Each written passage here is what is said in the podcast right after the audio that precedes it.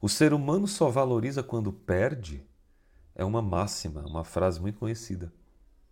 E que, inclusive, o que retrata isso é a peça de roupa que vai ser doada. A pessoa vai no guarda-roupa, diz que vai ter que fazer uma limpa no guarda-roupa. E ela começa a escolher umas peças. Da primeira que ela pega, ela, pensando bem, eu acho que eu vou usar isso aqui em algum momento. Pensando bem, eu nunca usei, vou usar só mais um pouquinho. Vai para a segunda peça de roupa. Nossa, mas isso aqui está novinho, nunca usei, olha só.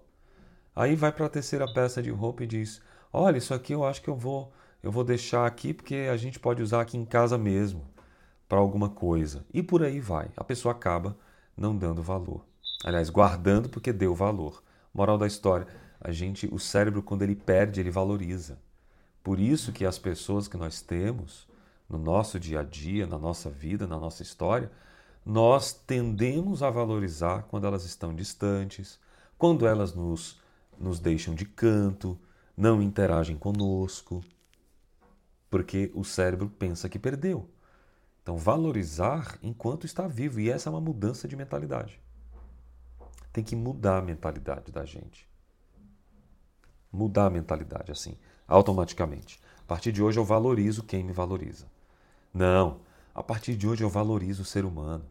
Eu olho para a história dele, eu vejo o que ele tem de valor e eu vou interagir com ele. Então isso faz muita diferença.